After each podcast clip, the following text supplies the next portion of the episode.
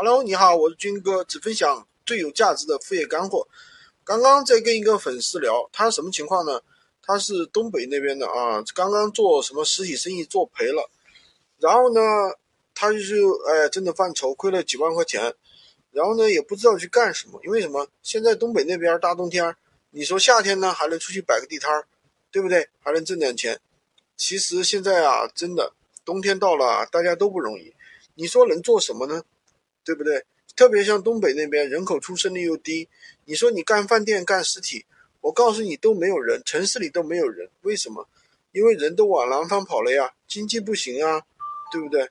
那么这种情况，我们只能是打开互联网做互联网的生意，对不对？你看现在美团呀、滴滴呀，是不是全国各地哪个城市做的不火，对吧？大家都需要外卖呀，大家都网购啊。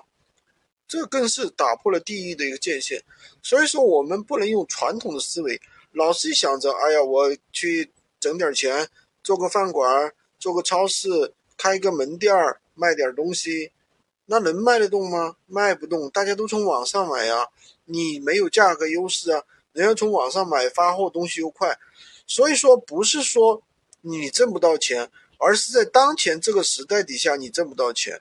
对不对？时代就变了。打个极端的例子，比如说，好多年前有大哥大，现在还有人用大哥大吗？